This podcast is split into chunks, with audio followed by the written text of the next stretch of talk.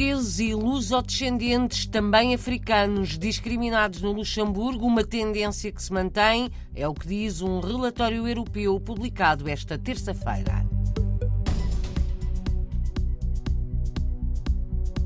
São muitos os comércios portugueses na cidade portuária de Hamburgo, na Alemanha. A rádio esteve lá horas antes do Futebol Clube do Porto jogar para a Liga dos Campeões frente a uma equipa ucraniana.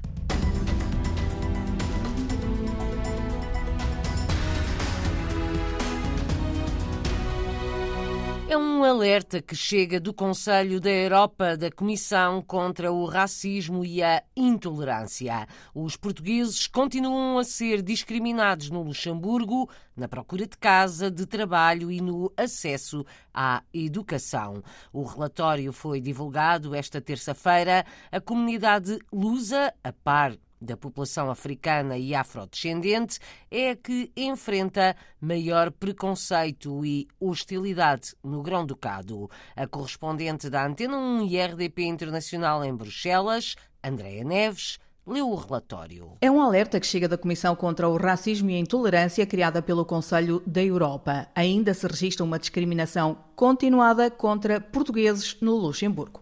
Os especialistas deste organismo independente salientam que, apesar dos progressos significativos conseguidos desde 2018, mantém-se uma tendência de discriminação de pessoas com passado de imigração, particularmente as de ascendência africana e os cidadãos portugueses.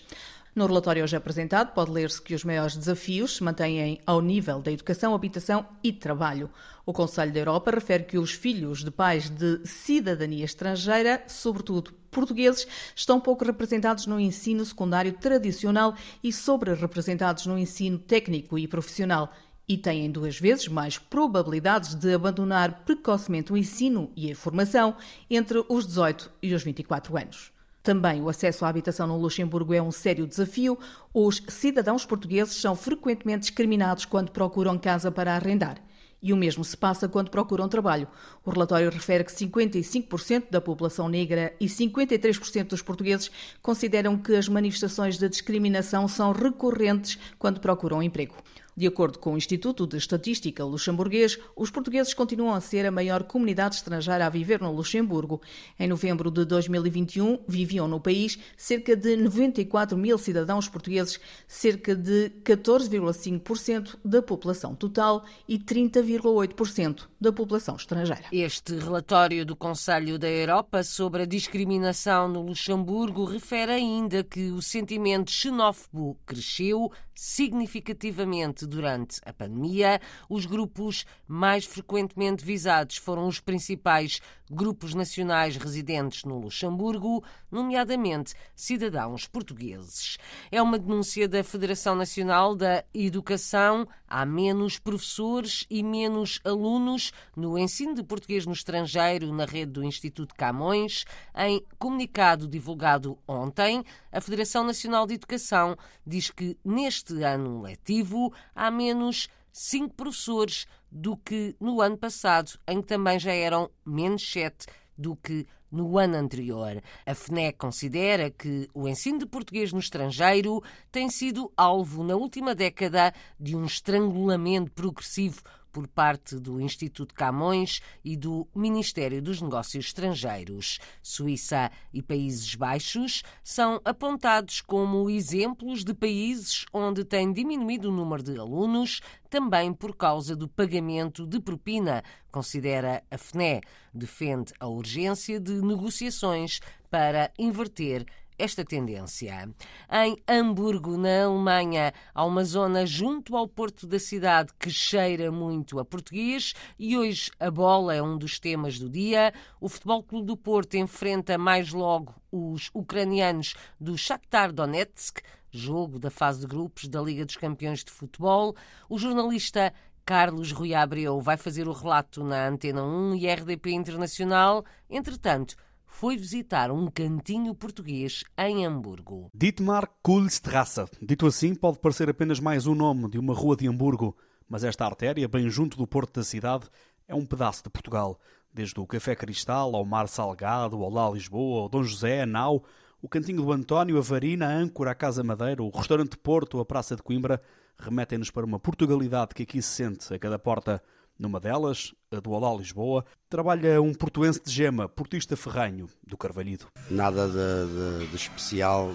Aliás, o meu patrão é muito benfiquista, somos amigos, por isso não misturamos as coisas.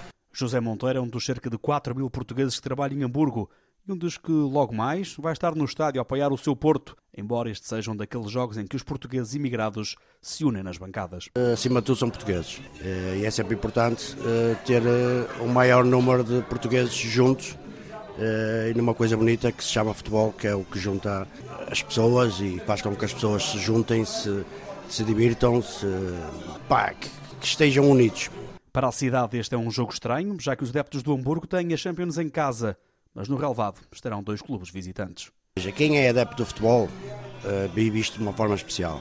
Uh, o resto das pessoas que não vivem o futebol uh, passam um bocadinho ao lado, como é evidente. Agora, quem vive uh, o futebol, como os adeptos do Hamburgo, sentem sempre uma alegria enorme ter o seu palco como um excelente jogo da, da Liga dos Campeões.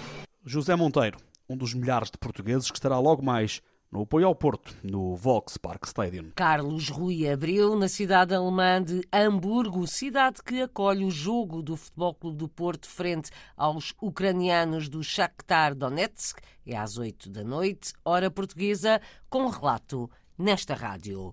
Voltamos ao ensino de português no estrangeiro. Recuperamos a visita de Marcelo Rebelo de Sousa no sábado à Universidade de Toronto, no Canadá. Todos os anos são à volta de 120 os estudantes de português nesta instituição.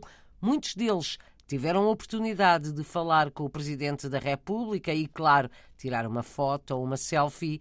A visita foi acompanhada pela reportagem de João Alexandre, quase sempre de microfone ligado. Como é que se chama? António Gonçalves. António de São Brás ao Portelo. Obrigadinho. Olha, obrigado. Dos mais velhos aos mais novos, de alunos a profissionais dos mais diversos setores, como o caso de António, polícia na cidade de Toronto, poucos terão sido os portugueses nas imediações da universidade que não falaram com o Presidente da República. Uh, eu gostava de voltar para Portugal ao fim da universidade. Tiago Ferreira, 17 anos, aluno de Engenharia Aeroespacial, também não podia faltar. Eu disse que estudo aqui, que sou português, e ele sorriu e tirou fotografia comigo. E que tal é esta sensação de ter aqui o Presidente da República? Fogo, que fixe.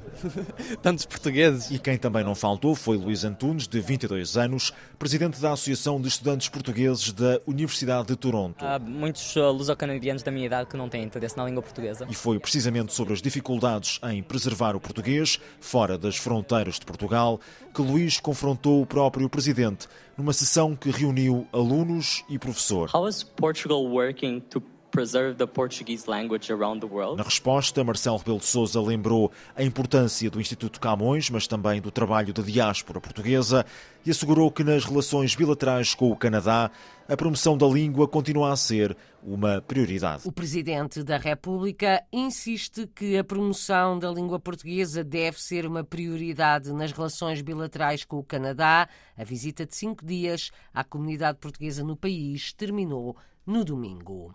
Chama-se o Salto e é uma peça de teatro que parte da imigração portuguesa durante o Estado Novo para refletir sobre a crise atual dos migrantes que tentam chegar à Europa atravessando o Mediterrâneo. O espetáculo vai ser apresentado no Teatro Carlos Alberto, no Porto, estreia depois de amanhã.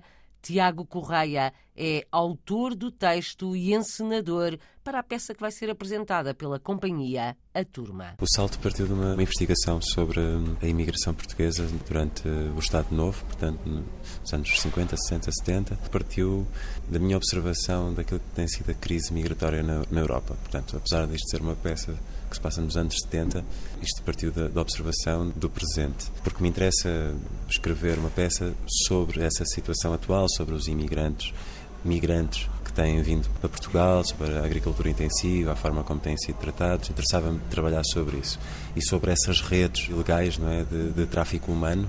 Aquilo que eu tentei foi depois concentrar essa violência, a aflição que se vivia nessas travessias, numa situação limite, não é, que, que juntasse personagens diferentes que depois pudessem refletir um pouco o conjunto de tensões que existiam na realidade portuguesa da altura. O Salto vai apresentar-se no Porto, no Teatro Carlos Alberto, depois de amanhã e durante quatro dias. No início de outubro, a peça será apresentada em Lisboa. Em novembro, segue para o Teatro Aveirense.